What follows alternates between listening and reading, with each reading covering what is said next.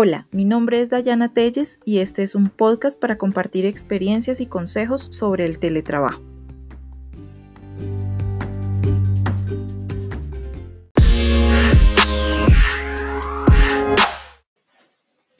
Hola, en este primer episodio quiero contarte quién soy y por qué estoy haciendo este podcast. Con la situación que estamos viviendo actualmente de cuarentena, muchas personas han tenido que comenzar a trabajar desde sus casas y he visto como para muchos de ellos es difícil y hasta traumático. Así que quise compartir algo de mi experiencia y de mis conocimientos sobre el teletrabajo. Como ya lo mencioné, mi nombre es Dayana Telles. Soy profesional en comercio exterior y trabajé durante 15 años en la operación aduanera con empresas privadas. Me retiré a comienzos del 2015 porque me sentía aburrida, encasillada, necesitaba cosas nuevas, aprender sobre otros temas y poder explorar otras capacidades. Con el apoyo de mi esposo y mis hijos comencé a buscar nuevos horizontes. Siempre me gustó mucho el mundo del Internet, así que ya había hecho varios cursos, eh, siempre fui muy autodidacta y lo primero que hice fue ofrecer páginas web y blogs, pero la realidad es que no me fue muy bien. Ese tema no es muy bien pago y para mí era muy difícil eh, teniendo en cuenta que no tenía una trayectoria en ese sector. Ya había explorado también el tema del teletrabajo, pero no lo había podido hacer una realidad para mí. Sin embargo, en 2016, debido a un accidente que tuve y que me obligó a estar en casa durante varios meses, pude incursionar en este, en este camino del teletrabajo. Mi hermana me obsequió un curso para realizar durante mi recuperación y con este pude dar los primeros pasos y conseguir mis primeros clientes. Inicié en plataformas freelance. Para quienes no las conocen, son empresas que conectan a profesionales que ofrecen sus servicios con otras eh, empresas que necesitan esos servicios o con otros profesionales y todo se hace a través de Internet.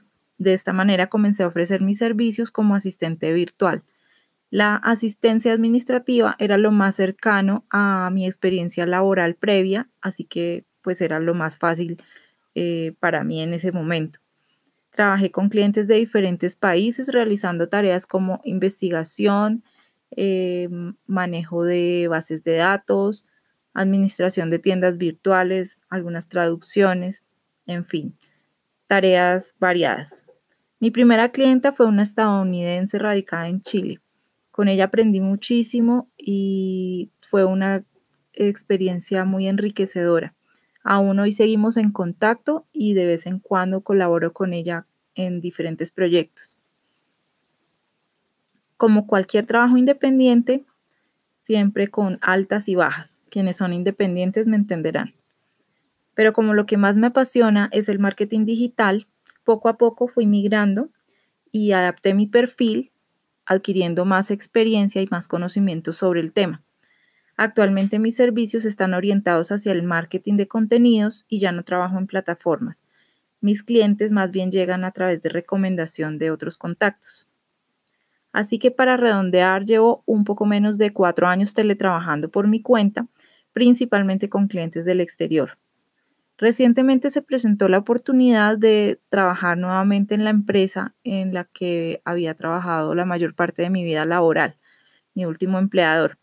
Y me venía muy bien un ingreso estable en este momento, así que llevo un par de meses trabajando en comercio exterior otra vez, dedicando además tiempo extra a mis clientes y a mi proyecto personal.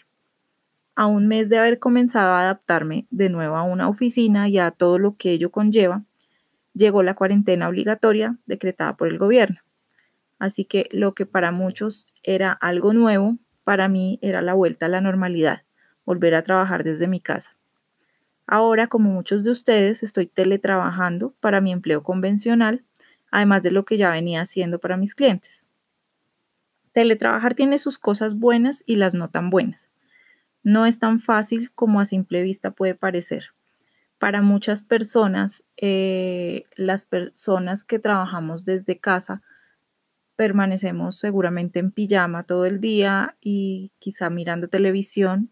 Lo que hacemos no requiere mucho esfuerzo ni mucho tiempo, pero eso está muy lejos de la realidad.